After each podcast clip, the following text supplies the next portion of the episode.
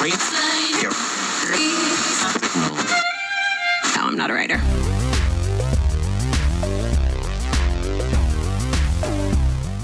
No estoy confundida, solo soy bisexual. La secundaria fue la peor época de mi vida. Siento que no encajo en ningún lado. Me corrieron del trabajo por ser lesbiana. Ya no quiero fingir con chicas. Siento que este cuerpo no es mío. Mis padres me aceptan y dicen que me aman. Salir del closet fue lo mejor que me ha pasado. ¿Cómo se lo confieso a mis padres? Para mi hermano, soy su hermano. Ayer mi novio cenó en casa con mis padres. Amo lo que hago, siendo lo que soy. Bienvenidos al podcast No, No Soy Soy Moda. Moda.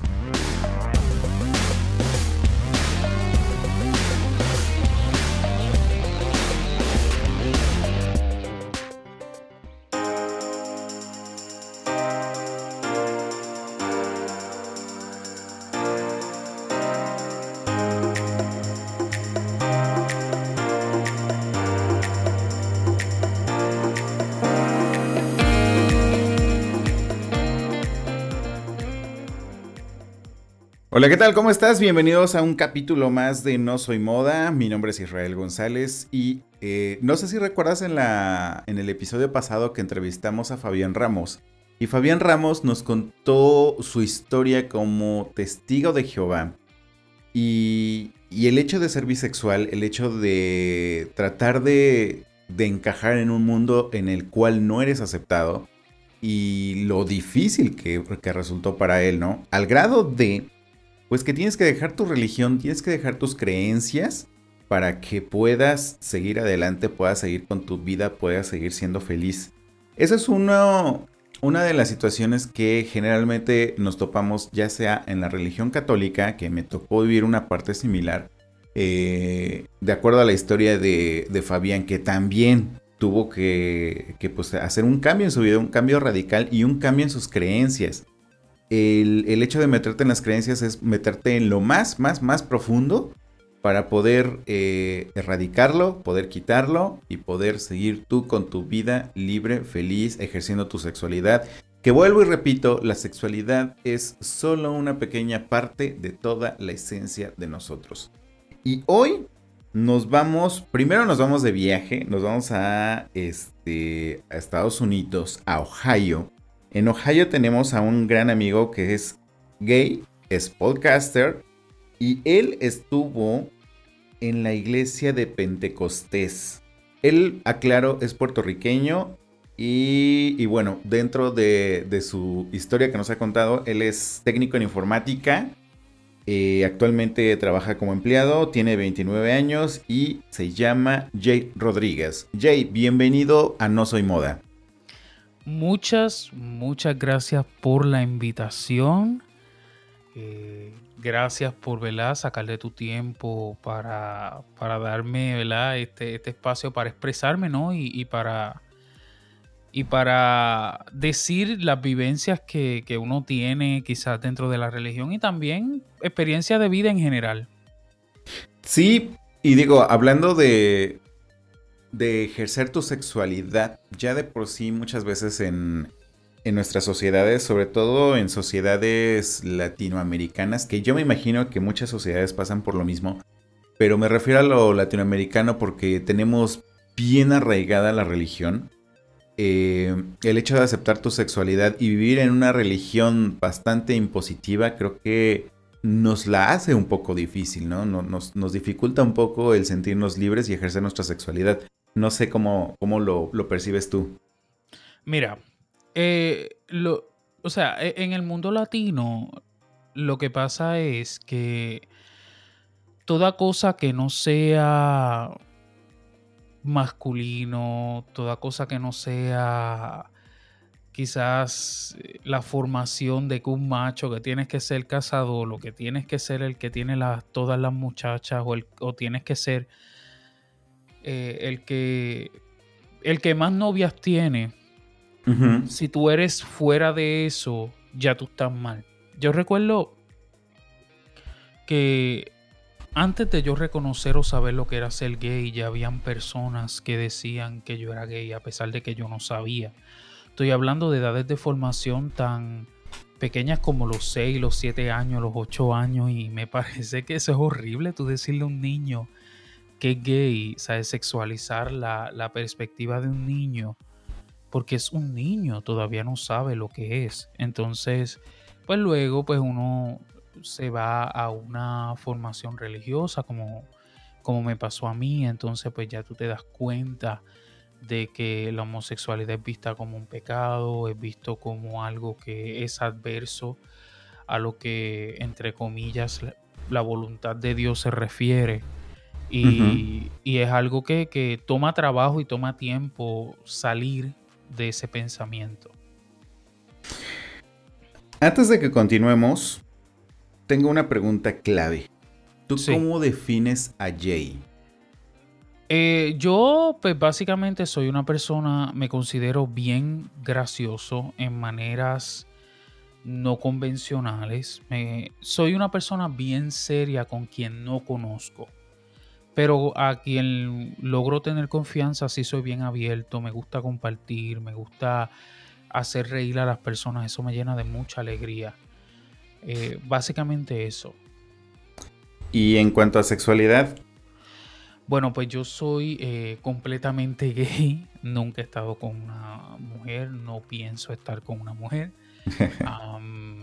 pero sí, eh, mayormente pues yo salgo con hombres o salía con hombres en tiempo pasado. Y pues tiendo a ser más de personas gorditas porque yo soy gordo. Entonces pues me gustan más las personas más llenitas. Que lo... Que no es una cosa que en el ámbito gay pues sea del todo aceptado todavía. Porque uno ve en las revistas estos hombres perfectamente cincelados y uno aquí con una panza salvaje. y no es, ¿verdad? No es el reflejo. Pero yo aprendí a aceptarme y a quererme como yo era y, y me parece que debo aceptar y querer a las personas que son como yo. Claro, por supuesto. Además de que si ya de por sí traemos el tema de, la no aceptación por parte de la sociedad en cuanto a la religión, y sí tenemos todavía que cargarnos este, este tópico de que pues, los cuerpos estéticos son de gimnasio, son con este, músculos bien definidos, 0% grasa casi casi. Sí, pero Ahora, la, realidad es otra, o sea, la realidad es que no todos los gays hacemos ejercicio, no todos los gays este, tenemos cuerpos trabajados. Eh, no sé, de tu grupo de amigos te pones a contarlos y por lo menos dos o tres hacen gimnasio y los otros ocho de un grupo de diez evidentemente no lo hacemos. Claro, y una de las cosas que yo he notado es que el mejor sexo se tiene con sexo con gordito, porque ahora mismo, después que tú terminas una persona de gimnasio lo que te vas a invitar a, una ensalada, pero cuando tú terminas con gordito, el gordito se para y te fríe pollo.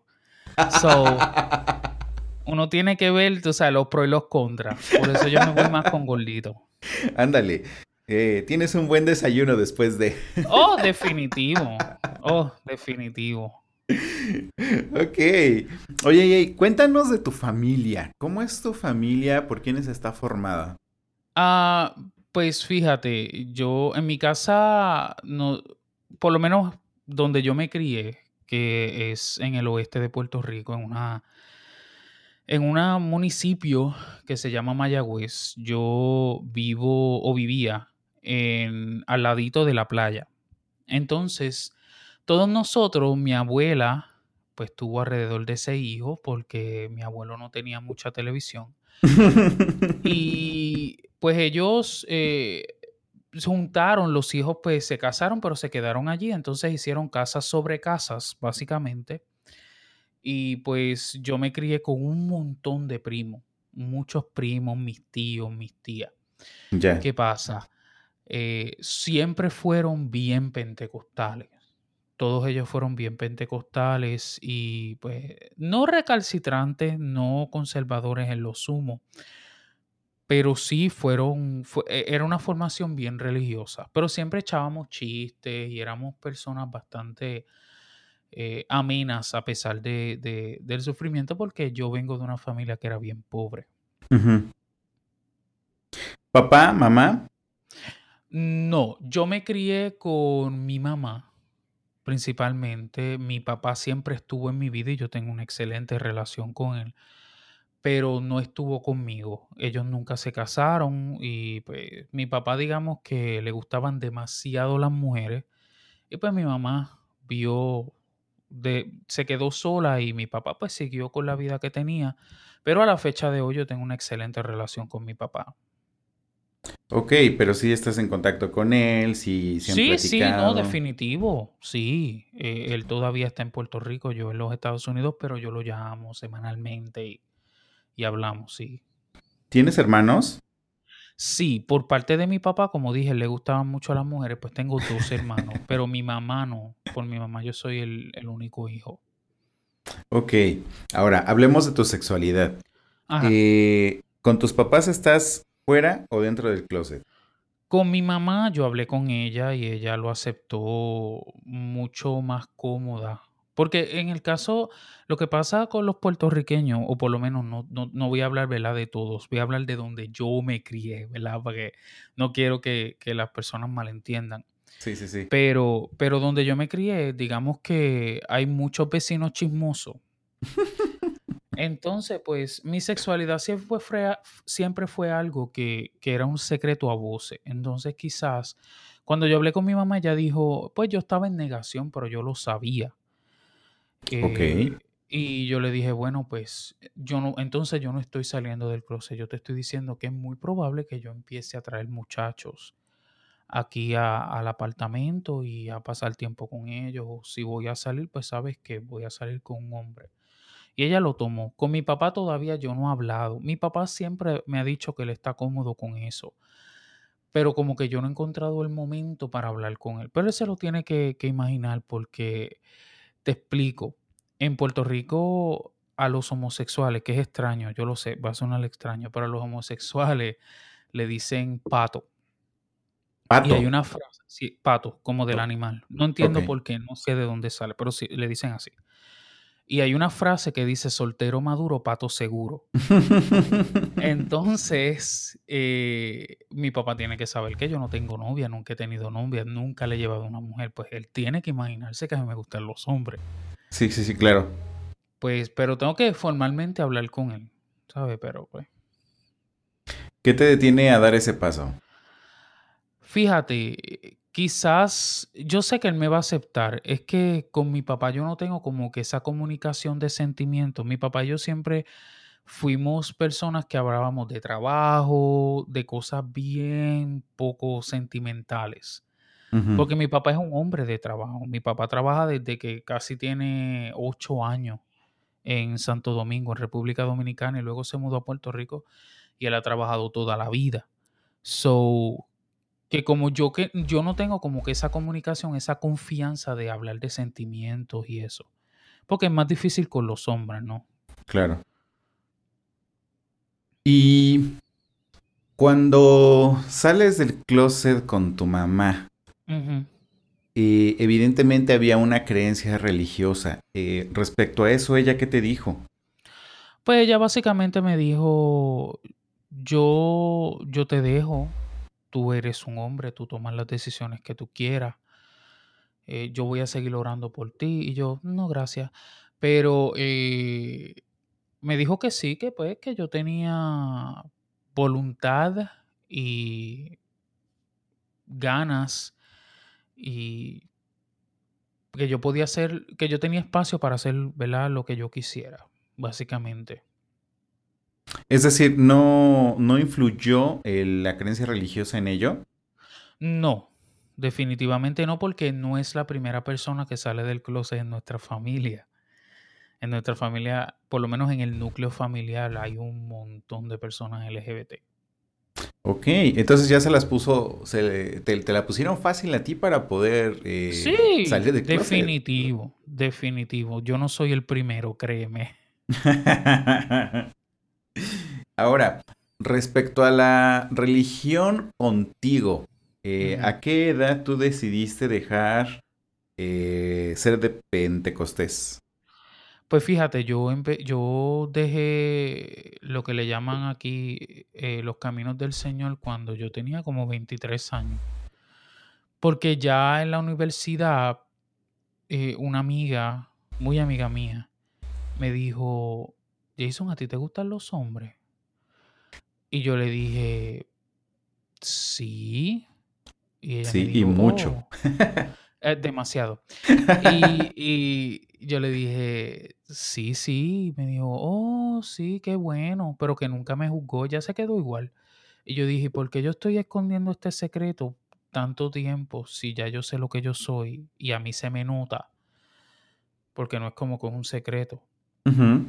Entonces eh, decidí salir del closet con todos mis amigos, que fue con quien primero salí y luego de haberme mudado muchos años después, pues hablé con mi mamá porque lo de mi mamá pasó hace como, ¿cuánto? Cuatro meses.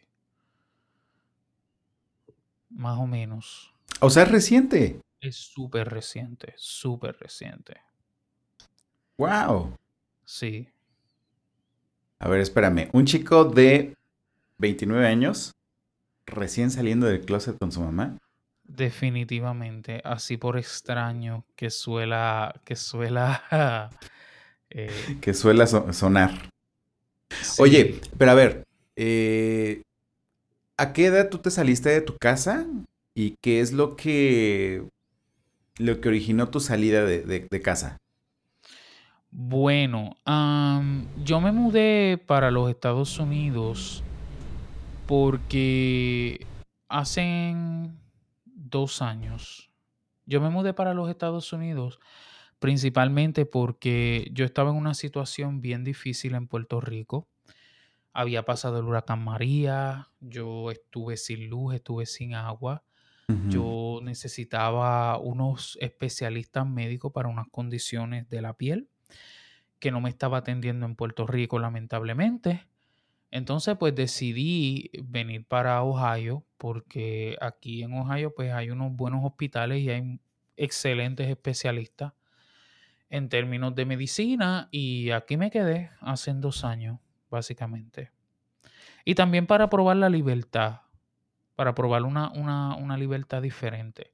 Porque como dije, en Puerto Rico todavía hay mucho, mucho machismo y mucha homofobia. A pesar de ser un territorio cercano a Estados Unidos, hay una gran diferencia en cuanto a la perspectiva de la sexualidad entonces. Definitivamente. Porque nosotros, fíjate, nosotros los boricuas eh, somos personas que a pesar de ser de Estados Unidos por el hecho legal, nosotros todavía tenemos costumbres de España.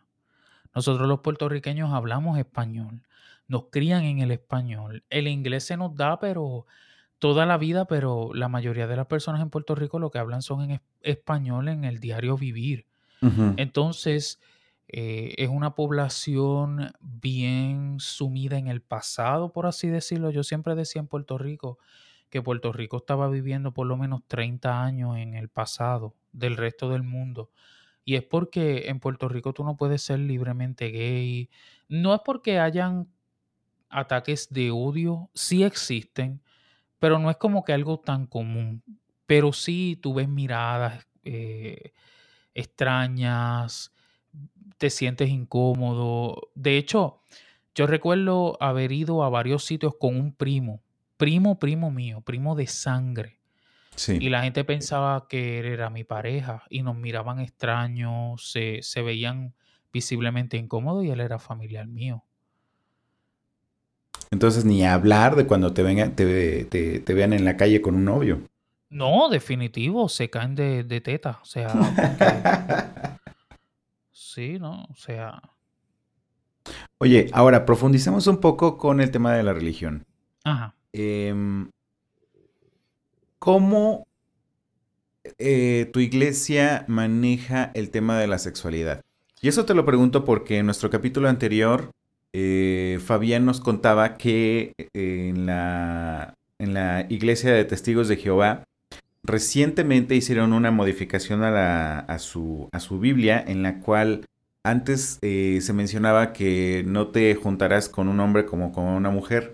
A literal y textual, no aceptamos la homosexualidad. Eh, eso evidentemente pues ya te cierra cualquier posibilidad y cualquier puerta en cuanto a la religión. Sí. En, el tema de, los pentecostés, ¿cómo se maneja la, sexualidad y la religión? Pues fíjate, eh, en el caso de, la sexualidad, en términos religiosos, yo recuerdo que mi pastor, cuando era mi pastor, él decía en una clase que tuvo con los muchachos, él decía que el hombre tenía que romper el frenillo para que él fuera virgen. O sea, para que él dejara de ser virgen tenía que partir el frenillo. O sea, así de arcaica, por así decirlo, es en la, en la temática de sexualidad en la iglesia. ¿El frenillo, el frenillo del pene? Sí, Ok. sí. eh, era, era bien arcaica la educación sexual que nos daban en la iglesia. Sí, yo, yo me quedé así mismo como te quedaste tú. Pero, pero en términos de, de sexualidad homosexual, pues básicamente el pastor siempre nos lanzaba al infierno. Ok. Decía que, que a Dios no le agradaban las personas afeminadas, que Dios aborrecía esa conducta, que, una, que Dios era fuego consumidor y una persona que hiciera estas cosas pues iba a ir al infierno y demás. Y ya. ¿Te hizo sentir culpable el, el hecho de sentir diferente?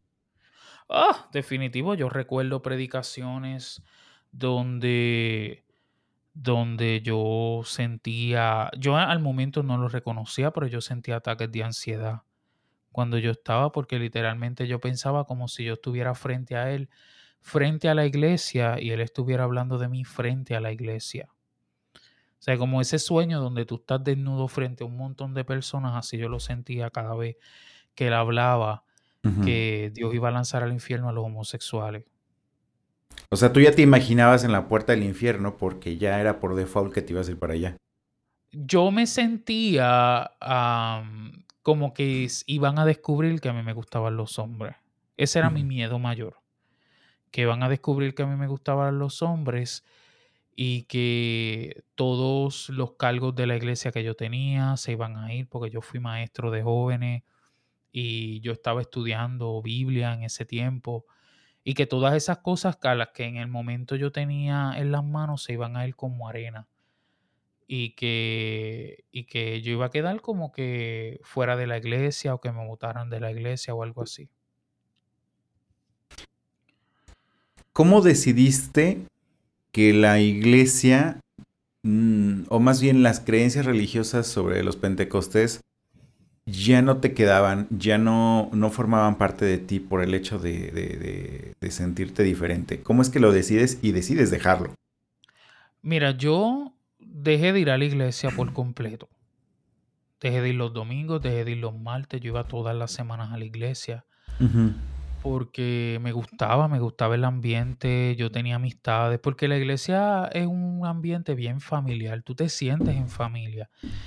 Y de hecho, por parte de mi abuela, muchos de los, de los que iban a esa iglesia éramos familia de sangre. Es una iglesia bien pequeñita, por eso es que es tan conservadora. Ya, sí. Entonces, luego yo me decidí ir, de- dejé de, de ir, eh, básicamente porque, vuelvo y digo, la sexualidad es algo que por más que tú intentes, tú no lo puedes cambiar. Eso no se puede cambiar. Entonces yo dije, si es algo de mi identidad, es algo que ya no me hace sentir culpable, ¿para que yo voy a estar en un sitio donde no lo aceptan? Y nada, decidí amarme primero a mí y me fui, dejé de ir y dejé los cargos y dejé lo- los puestos y ya. Después de que tomas esa decisión, te sales. Te vas. ¿Cómo te sentiste? Eh, ¿Quitaste un peso de encima? ¿Te sentiste más feliz? ¿O, o empezabas a, a buscar Por el contrario, me sentí culpable. Yo durante mucho tiempo me sentí bien culpable porque yo sentía que yo estaba defraudando a Dios.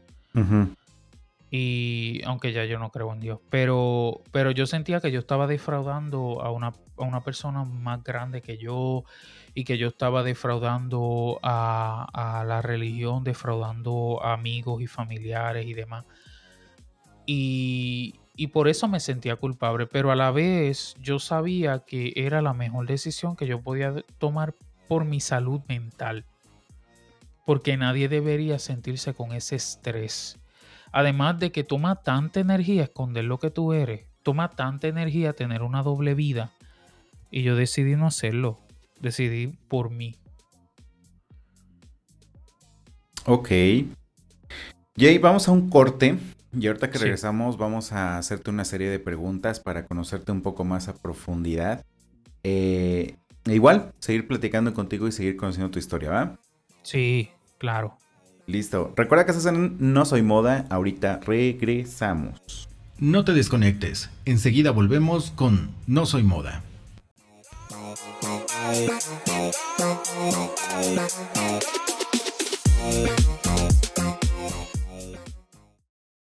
Hola, hola, les habla Alonso Poblete, la voz y cuerpa de Un Gay en Chile podcast. Podcast semanal que habla sobre mi año 2020, mis alegrías, tristezas y reflexiones. Además, entrevisto a personas LGBTIQ, a dar sus experiencias y testimonios de vida. Encontrarás salidas del closet, reflexiones varias. Les dejo la invitación. Escúchenos en Spotify, Apple Podcasts, Google Podcasts y otras plataformas más. Un Gay en Chile podcast, nos estamos escuchando. Deja de romperte la cabeza. La tecnología no tiene por qué ser algo complicado. Haz de la tecnología un aliado. Yo soy Daniel Dinajero y te espero todas las semanas en mi podcast disponible en Spotify, Apple Podcasts y demás plataformas digitales. Lesbiana, gay, bisexual, transexual, transgénero. Género, travesti, género, orientación sexual, intersexual, queer, asexual, poliamor, pansexual, drag queen, ¿No sabes qué significa nada de eso y nadie te lo explica con claridad? En la tele, en la escuela y en tu casa ni siquiera se puede hablar del tema. Nosotros te ayudamos a entenderlo un poco más y mejor. Todes es la plataforma digital de comunicación que difunde información acerca de las múltiples expresiones de la diversidad sexual en un lenguaje claro y sencillo con la misión de combatir la discriminación. Porque existen tantas orientaciones e identidades como habitantes tiene el planeta, todas y todos somos Todes, el portal de la diversidad sexual. Hey, ya volvimos. Esto es No Soy Moda.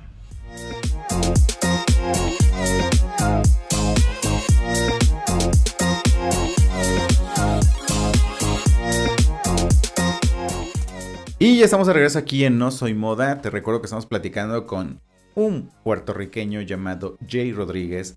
Y pues bueno, bastante interesante y bastante fuerte el hecho de tomar la decisión de dejar tus creencias por ejercer tu vida y ser feliz. Tanto nos lo ha platicado Fabián como ahorita Jay este, Rodríguez nos está platicando esta parte en la cual pues evidentemente tienes que tomar la decisión de dejar tu creencia para tú ser tú mismo o tú misma. Eh, de verdad es un, un, paso difícil porque pues es algo que has crecido, son, son ideas con las que has crecido toda tu vida. De, no sé, si decides salirte a los 14, 15, 20, 30 años de tu religión, bueno, pues todo ese tiempo has ido juntando información que ha llegado a tu mente, que ha llegado a tu corazón, que ha llegado a tu interior y que pues sí, es difícil eh, tratar de, quitártela en un, solo golpe.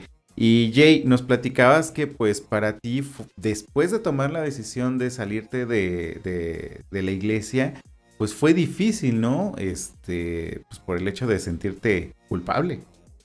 Sí, eh, porque no solo era la iglesia, sino también que yo tenía un llamado de pastor. A mí cada rato venían predicadores y me ponían la mano encima y decían que yo iba a ser pastor. Yo estaba estudiando para ser pastor. Eh, yo tengo un certificado de artes ministeriales y todo, de que yo estaba estudiando. O sea, era en serio. Yo quería tener una... De hecho, yo me iba a mudar para otro pueblo que se llamaba, o se llama, porque está allí todavía, Río Piedras. Y, yo iba a estudiar en la Universidad eh, Pentecostal y iba a, a, ser pastor eventualmente. Pero, pero pues eso, luego de que yo llegué a la universidad y, y, decidí dejarlo porque me parece que la única relación que tú debes tener en esta vida más importante debe ser la religión, que la relación, debo decir, que tú tienes contigo mismo. Y si tú no puedes respetarte y no entender cuando las cosas te hacen daño, la realidad es que tú no puedes hacer nada en la vida. O sea, en el caso, en el caso mío, yo dije, yo no puedo seguir con esta farsa de estar viviendo una doble vida sabiendo que estoy sufriendo, que no estoy siendo yo mismo, que me duele, que cada rato tengo miedo o me siento culpable por ser algo que yo soy. Ok. Realmente con, eso acabas de, resumir todo el, todo el tema de la religión y la sexualidad. Eh, sí, creo que debes serte fiel a ti mismo antes de serle fiel a un Dios, y lo voy a decir desde mi punto de vista personal, a un Dios que nunca has visto, que no conoces, que solamente te han hablado de él.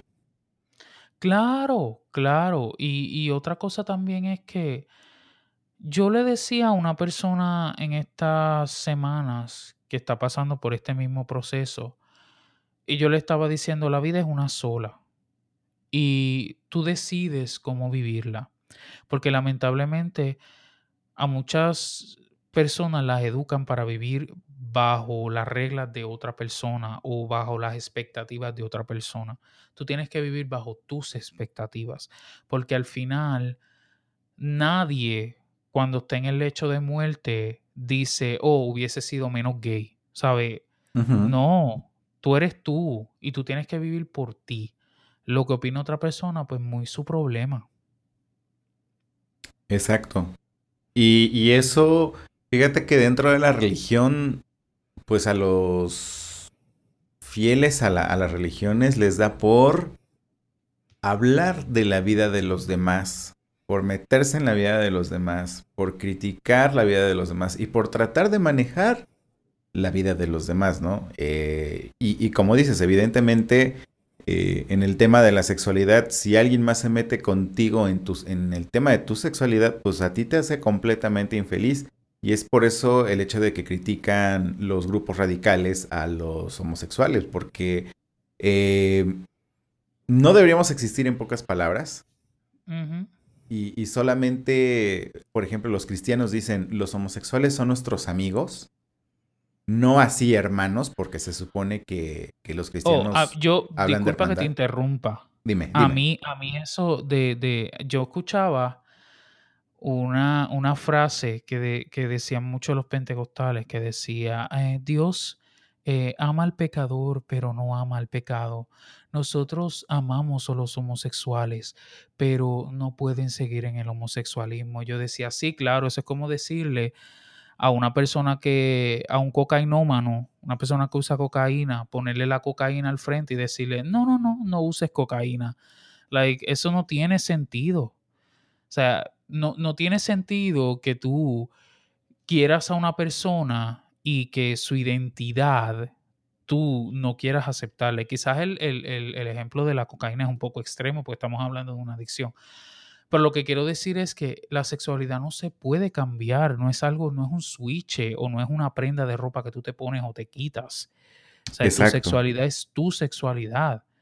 O sea, no entiendo por qué. Y, es algo, es algo este, que decimos mucho en este programa. La sexualidad es una, una pequeña parte de ti.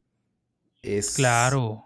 Es solo una, una, parte. O sea, la esencia de ti es todo lo que haces, este, todo lo que conoces, tu ideología, tus pensamientos.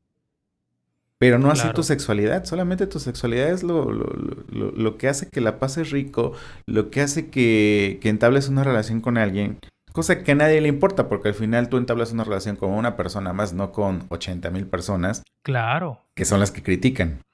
Claro, definitivo. Y es como todo. También yo nunca entendí la victimización de muchas personas. Porque hay muchas personas que, que están en, la, en las religiones que atacan a las personas gay y luego se victimizan. Es que yo lo estoy haciendo por, por, eh, por proteger la, la, la Biblia o proteger la religión. No, tú simplemente tienes odio y quieres que justificar tu odio utilizando la Biblia. Pero una persona que, que verdaderamente conozca a Dios y, y verdaderamente tenga el amor de Dios en su corazón, pues no, no tiene necesidad de estar atacando, no tiene necesidad de estar juzgando a nadie. O sea, y yo hace poco le dije a una amiga que Dios no creó a Adán y Esteban no porque Dios estuviera en contra de la homosexualidad, sino que Dios no quería que le redecoraran el Edén. que un Starbucks. Ellos le ponían un Starbucks, un Target, le ponían un Sam's Club, le redecoraban todo. Exacto. Sí, todo con, con Em, patrones de, de, de leopardo y todo. Exacto, espectacular. exacto. Muy, muy, muy bello y divino. ¡Oh! Definitivo. Es como dicen, la otra vez leía yo un meme que el gran logro de los gays fue robarle el arcoíris a Dios. Este, eso estaban diciendo la gente. Sí, exactamente. Sí. Em, Jay, vamos a hacerte una serie de preguntas. Esto Sí, con claro. el afán de conocer un poco, un poco más a Jay, qué es lo que piensa, qué es lo que siente. Es una serie de 15 preguntas. Entonces, por favor, Sí, inspírate. estoy. Va. Pregunta número uno. Si pudieras escoger cualquier lugar, ¿dónde vivirías? Si pudiera escoger cualquier lugar donde viviría, viviría en Hawái, en una isla muy similar a Puerto Rico, un sitio similar a Puerto Rico, donde siempre haga calor, donde yo pueda estar en cortos todo el año y en chancleta Ok. y estar relax. Muchos sitios con mar y palmeras. Uf, qué rico, qué rico. Definitivo, claro. Pregunta número dos. ¿Tienes algún ídolo o una persona que te inspira? Pues eh, fíjate, am, ídolo, yo creo que no, por el momento no tengo a nadie que me inspire. Yo pienso que yo cojo o tomo, ¿verdad? Usar el verbo correcto. Yo tomo cosas de diferentes personas. Por ejemplo, me gusta mucho la motivación de, de La Roca. Pienso que es una persona bien, bien motivadora. Eh, me gustan mucho los comediantes, sobre todo los comediantes mujeres. Eh. Una de, la- de las personas que me inspiró en estos días fue una comediante que se llama Michelle Buteau, que dijo que, que es importante no ver el físico de una persona, sino que esa persona te haga sentir bien y que esa persona no discuta contigo. Básicamente fue lo que dijo. Ok. Sí. Pregunta número tres. ¿Qué es lo primero en lo que te fijas de una persona? Eh, yo quisiera decir el físico, pero una de las cosas que a mí más me gusta de una persona y es extraño es cuando la persona le gusta compartir. Una de las cosas que más me gusta es ver a una persona ayudar a otras personas. Una persona que, que le guste ayudar, que le guste compartir, que lo que tenga en su mano lo comparta con otras personas, es una de las cosas que más me encanta en otro ser humano. Ok. ¿Cuál es tu mayor manía? Pregunta número cuatro. Eh, sobrepensar. Soy una persona que sobrepiensa mucho, mucho, mucho y le doy vueltas y vueltas y vueltas y vueltas al asunto. Pregunta número 5. ¿Qué cosa dirías que te caracteriza o sería muy, muy tuya? El humor negro. Ok. Yo soy una persona que puede hacer chistes de lo que sea y a veces he dejado a más de uno con la boca abierta. Ok. Al final nos cuentas un chiste. No, yo quiero que vayan y escuchen mi podcast. No quiero que me cancelen. Venga, ahorita, ahorita hablamos de tu podcast. Sí, sí, sí, no, no, definitivo. 6. Si fueras un animal, ¿cuál serías? Elefante. ¿Por qué un elefante? Porque dos cosas. El elefante es un animal bien inteligente y yo me siento atraído por la inteligencia y también el hecho de que el elefante es este tipo de animal que no solo es grande, o sea, que domina, que domina no porque es violento, no domina porque es cazador, sino que domina por ser grande, por ser, por ocupar mucho espacio y es un animal respetado a pesar de ser uno de los animales más dóciles y más eh, filántropos. So que el hecho de, de dominar no, no necesariamente tiene que ver con violencia, sino tú puedes dominar siendo inteligente. Wow. Pregunta número 7. ¿Cuál ha sido el momento más embarazoso de tu vida? No voy a contar el más embarazoso porque puede que no me acuerde, pero sí voy a contar el momento embarazoso más reciente. Yo estaba en mi lugar de trabajo y estaba ayudando a una persona que parecía un hombre. Estaba vestido de hombre y tenía, o sea, era ropa de trabajo. Literalmente eran eh, unos overoles con pintura, pe- pelo corto, una bandana de, de motociclista y yo le dije que tenga buen día señor y me dijo señora y se fue. Y fue un momento que, de esos momentos que el estómago se te tuerce, pues así yo sentí. Un Sí, claro. Bien, bien especial, por Porque aparte era tu cliente. Sí, sí, era un cliente. O una clienta, debo Oh, decir. de, de hecho, porque una clienta. Eh, seguimos regándola aquí. Claro, definitivo. Pregunta número 8. Si pudieras tener cualquier empleo por el resto de tu vida, ¿cuál elegirías? Pues las comunicaciones. Me encantaría que me pagaran por sentarme a hablar. No necesariamente eh, frente a un micrófono, pero quizás frente a una cámara, estar con amigos hablando, comunicar. Me encantaría comunicar. De, de- por eso el origen del podcast. Sí, ha sido una pasión. Ha sido una pasión. Que eso tiene una historia también, pero luego la contaré. Ok, venga. 9. ¿En qué te gastarías el dinero si es que te ganaras la lotería?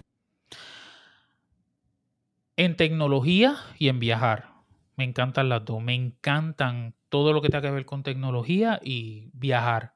Tener experiencias, conocer nuevas personas, hacer turismo. eh, Venir a México, ¿cómo no? Oh, definitivo. Me encantaría ir a México. Oh, Eh, pregunta número 10. ¿Qué es lo que más te llega a molestar de una persona? Wow, son tantas cosas. Em, yo creo que una de las cosas que más a mí me molesta son las personas que no son directas. Una persona que le gusta ser indirectas eh, es una de las cosas que más me molesta. Porque si tú sientes algo de mí, dímelo en la cara para yo contestarte. Pero no utilices un lenguaje para tirar indirectas o, o decirlo de forma pasivo-agresiva. Eso no me gusta. Me gusta que la gente sea, que lo que digas con la boca lo aguantes con la cara. Ok. Pregunta número 11. ¿Qué es lo más raro que sabes hacer? ¿Qué es lo más raro que sé hacer? Bueno, yo antes hacía collares y prendas, que no es precisamente raro, pero, pero yo hacía prendas de, eh, de no metal, pero plásticas y demás. Ok. Yeah. Creo que eso es lo más raro porque una persona que me, que me vea no, no creo que piense que yo soy una persona artística o que tengo algún tipo, porque yo me veo grande y no, no es como que lo primero que una persona piensa de mí. Sí, sí, sí. Wow. Pregunta número 12. ¿Has sentido el verdadero amor? Eh, no, definitivamente que no. Eh, no sé si me toque. Espero que sí, pero por lo menos en a la fecha no. Digo, evidentemente el amor tarde o temprano sí nos llega. llegas a conocer a una persona interesante para ti. Lo único que sí te puedo decir es que en base a lo que un amigo me dijo es, mientras más creces, más exigente te vuelves. Eh, eso... no sé, fíjate. Yo he tratado tantas cosas y he bajado mis estándares tanto, tanto, tanto y como quiera no ha llegado nadie. Yo, yo quiero decir que yo me voy a concentrar en cosas profesionales y si alguien llega a mi vida, lo voy a aceptar y lo voy a ver. Porque yo creo que primero uno tiene que ser feliz con uno mismo. Porque así es la forma más corta de que una persona venga a arruinar esa felicidad. No sé, como que cuando tú eres, cuando tú estás soltero y no estás feliz, una persona no te mira porque te ve con ojos de, que estás buscando. ¿Sabes? Tú, tú uno tiene como una cierta mirada cuando uno busca. Pero cuando tú realmente eres feliz contigo mismo, esa mirada se te va. Y tú empiezas a, ser feliz contigo mismo, estás conforme, estás feliz, se te ve esa felicidad y viene otra persona y dice, yo quiero arruinar esa felicidad. Y ahí se junta contigo.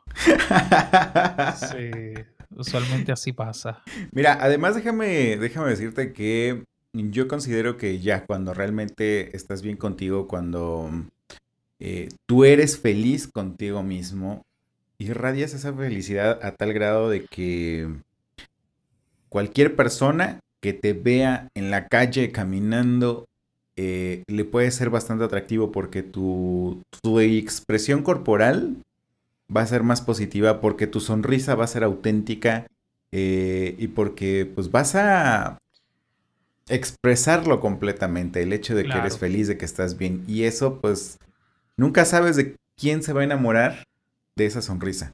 Oh, claro, definitivamente, definitivamente. Hay cosas de uno que, aunque uno no las note, son atractivas. Lo que pasa es que a veces uno mismo no es, uno, ¿cómo es? Uno no saldría con uno mismo si lo conociera.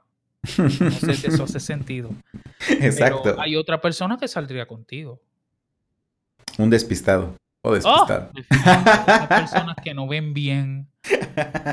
esos miopes, oh, excelentes para salir con ellos.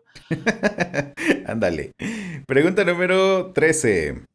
¿Con qué personaje ficticio te identificas más? ¿Con qué personaje ficticio me identifico más? Eh, me parece que... Fíjate, nunca había pensado esa pregunta. ¿Con qué personaje ficticio me identifico? Wow. No sé, no sé cómo contestarlo. Porque ah, no, no tengo contestación, de verdad que no tengo. Venga, no, no pasa nada. Pregunta número 14. ¿Qué es lo que más detestas del carácter de una persona? ¿Qué es lo que... Oh, personas que, que dicen una cosa y hacen otra. Las personas que tienen eh, lo que le llaman disonancia cognitiva, que son este tipo de personas que dicen voy a hacer y nunca lo hacen. Lo odio porque yo a veces soy esa persona. Y eso es una de las cosas que más detesto de mí mismo. Oh. Pregunta número 15 y última. Si pudieras cambiar al mundo, ¿qué cambiarías? Yo, si pudiera cambiar al mundo, ¿qué cambiaría? Cambiaría dos cosas. La primera, que haya más aceptación a las personas LGBT y que la gente realmente entendiera que la sexualidad es un espectro y lo segundo, que hubiese más igualdad en términos económicos. A mí no me gustaría eh, que las personas pasaran hambre, ¿sabe? Que hubiesen pobres, extremadamente pobres en el mundo. Yo pienso que hay el suficiente dinero para que esas personas puedan alimentarse y tener una vida mucho más larga y acceso a medicamentos y demás. Y esto yo sé que suena como una, una contestación de mis universos, pero me parece, sí, pero me parece que sí, me parece que no es justo con todo el dinero que se ha generado en el mundo, todavía hay personas que se van a costar sin comer nada. Es injusto. Sí, y estoy completamente de acuerdo contigo. Este, creo que lo, lo, que comentabas en un principio es lo que te hace pensar ahorita. El hecho de que viviste en una familia con escasos recursos económicos, al igual que yo, este, pues sí, evidentemente te hace eh, que la gente o querer que la gente no pase exactamente lo mismo que tú pasaste. Oh, definitivo, definitivo. Y, y, y, yo creo que también tiene que ver con las oportunidades, porque la pobreza no es solo falta de recursos, la, la pobreza es falta de oportunidades, la pobreza es traumática, es traumática, la pobreza luego de que, de que tú creces y tienes quizás mejor mejor oportunidad económica, por así decirlo, luego tú estás comprando algo y te sientes culpable porque dices, pero yo pude gastar en otra cosa, pero mira, tú tienes el dinero, puedes comprártelo. Y, como quiera tienes ese pensamiento de, persona con bajos recursos. Es bien extraño. Es bien extraño. Sí, exacto. Lamentablemente es, es parte de lo que todavía forma parte de nuestra historia este, creo que vamos a tener que, vivirlo durante mucho tiempo todavía. Sí. Hasta que, que los pobres dejen de ser tan pobres y se den más oportunidades. Creo que la tecnología acerca muchísimas oportunidades que, que hace 20, 30 años Oh, claro, sí. gracias a la internet las cosas son mucho más democráticas. Ajá, exacto. Mucho más democráticas. Y hablando de internet, Jay, platícanos de tu podcast. ¿Cómo surge tu podcast? ¿Qué es lo que quieres transmitir con él? Mira, pues fíjate. Eh, la historia de, de por qué yo me hice podcasters. Pues cuando yo era bien chiquitito, yo siempre me gustó la radio. Siempre me gustó la radio. Siempre quise ser una personalidad de radio. Pero pues con esta voz que yo tengo, pues no es precisamente la voz más masculina del planeta. Y yo dije, pues eso nunca va a pasar. Pues ahora con los, la tecnología de los podcasts, pues me compré el equipo y me lancé. Yo tuve un podcast anterior, no voy a mencionar el nombre, que lamentablemente terminó por cuestiones de que tenía que mudarme. Y ahora que estoy aquí, pues empecé eh, Déjate llevar, que es un podcast que sale todos los miércoles. Es de comedia, es un podcast un poquito fuerte, se tratan temas, a pesar de que hay temas de comedia, se tratan noticias que, que son un poquitito fuertes. Y también en ese mismo feed, en esa misma línea, hay un podcast gay que se llama En Calzoncillos, donde yo narro mis experiencias acerca de la vida gay y cosas que me han pasado. Trato de ser gracioso también. Pero pues e, es, básicamente eso. E, es eh, tratando de, de subsanar esto y, yo lo hice para las personas que están en la pandemia, que se sienten solos, que, necesitan quizás una voz amiga, pues que escuchen el podcast y, tengan ese ratito de compañía radial. Repíteme el nombre de los podcasts. El podcast se llama Déjate llevar. En ese mismo encuentras en calzoncillos. O sea, e, es, solamente Déjate llevar. Ok, déjate llevar. ¿Dónde, ¿Dónde lo podemos escuchar? En todos los lugares donde se escuchan podcasts, yo estoy como el arroz blanco en todos lados. o sea, yo estoy en, en Spotify, en Google Podcasts, en Stitcher, bueno, en todos los lugares, en todo, hasta en YouTube. Puedes buscar Déjate llevar y están los videos.